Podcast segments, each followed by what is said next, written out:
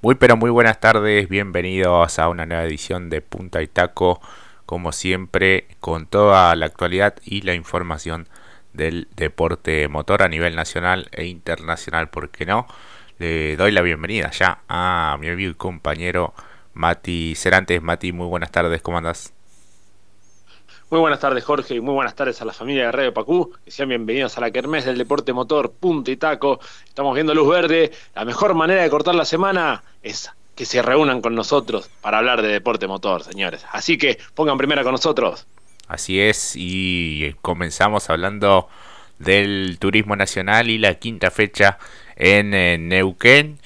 Eh, puntualmente, bueno, con victorias de Juan Martín Luchanza en la clase 2 y de Joel Gasman en la divisional mayor. Unas competencias que fueron bastante, bastante accidentadas en el comienzo. Así que ponemos en marcha, comenzamos a hablar de este triunfo, un nuevo, nombre ganador, el del piloto de Chascomús, el Luchans, Mati. Exactamente, exactamente. Gran carrera que se llevó justamente el piloto de Luchans, que la trabajó también muy bien desde el día sábado, algo habíamos mencionado al respecto, pero también atrás estuvo, como bien dijiste, accidentada al principio y después con muy buenas maniobras, interesantes, ida y vuelta, eh, protagonistas que fueron variando en lo que fue la zona de podio, un ascenso muy prometedor de Clavero para después saltar a la cima del campeonato, aprovechó las dificultades de sus rivales, eh, principalmente de Cristian Abdala, que estuvo muy pesado el auto. Así que, la verdad, en todo momento la clase 2 nos ofreció un lindo espectáculo. Sí, a veces con algunas maniobras un tanto polémicas, demasiados golpes para mi gusto.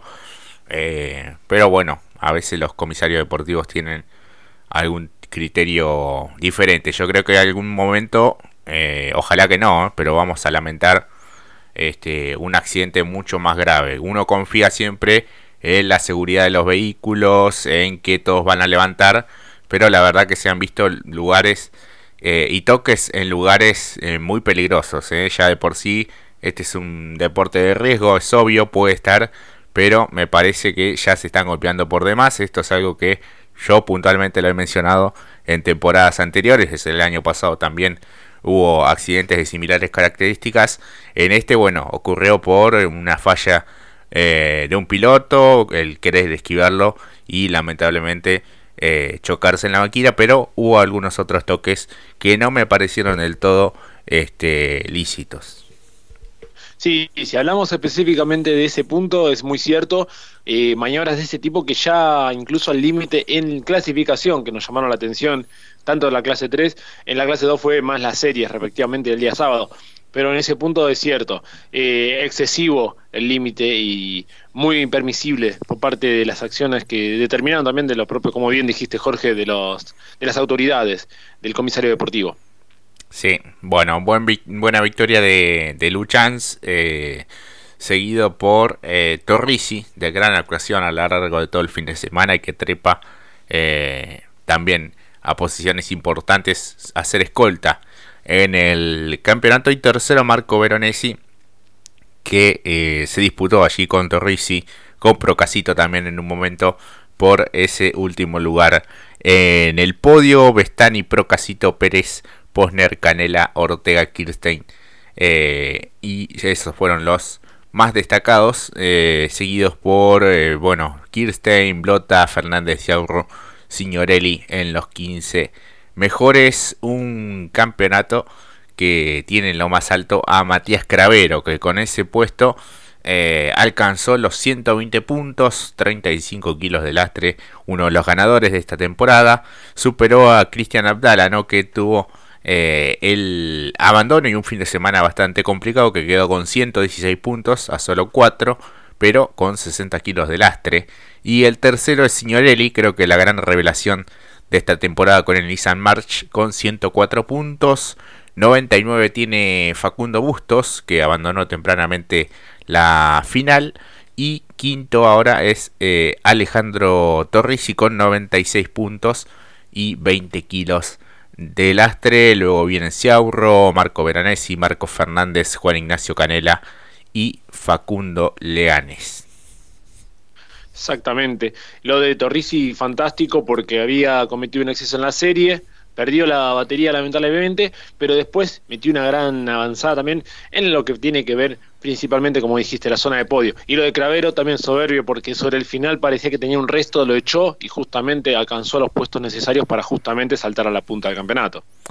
Así es, así que bueno, esperemos con ansias la próxima competencia que será en Villa Mercedes, en la provincia de San Luis, en el autódromo de La Pedrera, así que veremos de qué manera se comportan, si hay alguna charla previa eh, con los pilotos, las famosas reuniones, para, bueno, eh, calmar un poco los, ánimos, las ansias de querer eh, ganar posiciones ya desde el pique inicial.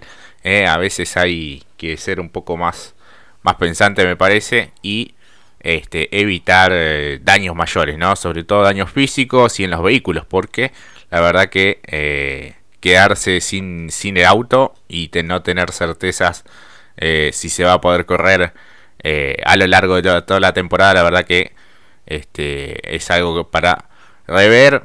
No creo, no soy optimista que la categoría este, cambie un poco y sea un poco más, más rigurosa, así que este, me parece que vamos a ver este tipo de, golpes. Pasamos a hablar de la, clase 3. Victoria nuevamente de Joel Gassman con el Chevrolet Cruz. Buen estreno de este vehículo. Eh, una carrera que también comenzó bastante accidentada con Leonel Rauri propinándole ese golpe desde atrás a Julián Santero, el campeón de la categoría que partía desde el mejor lugar eh, en la final, eh, finalmente, bueno, fue victoria de Gassman, escoltado por Domenech, de gran actuación a lo largo de todo el fin de semana, y de Antonino García, que después de ese inconveniente, ese despiste eh, en clasificación, revirtió todo en serie y en final, pero bueno, tuvimos una final que comenzó bastante accidentada también, Mati.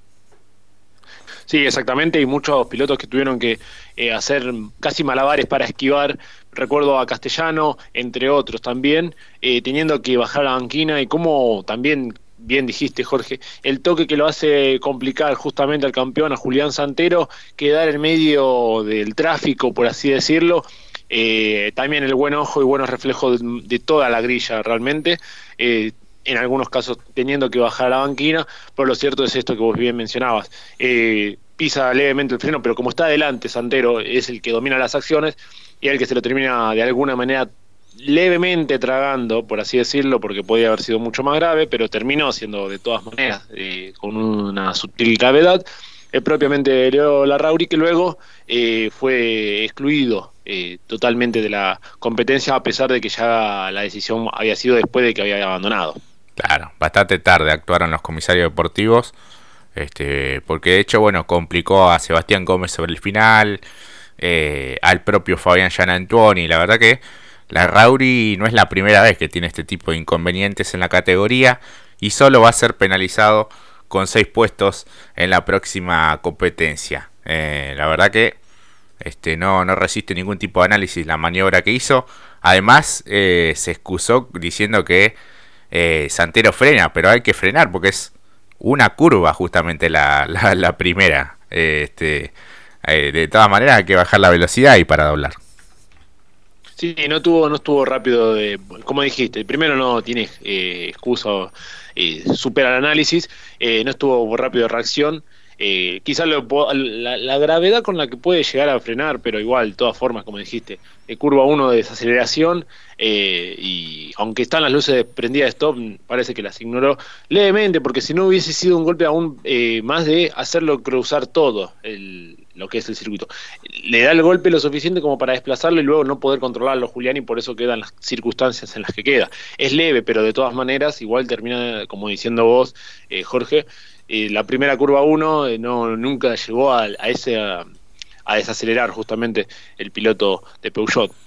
Así es, y perjudicó a una decena de pilotos y sobre el final también a, Gómez y a Jan Antuoni. La verdad que las, las hizo toda el piloto eh, santafesino. Buena actuación de Domenech que dominó las acciones hasta la séptima vuelta donde se da el sobrepaso eh, de Gasman y Antonino García casi casi escala allí hasta el segundo lugar, pero fue buenísimo este tercer puesto para él por cómo pintaba el fin de semana o por cómo había comenzado su actuación en Neuquén. Cuarto lugar para Chialbo, también interesante lo del piloto del Toyota Corolla. Fabián Antoni quinto, sexto Sebastián Gómez, pese a, ese inconveniente final.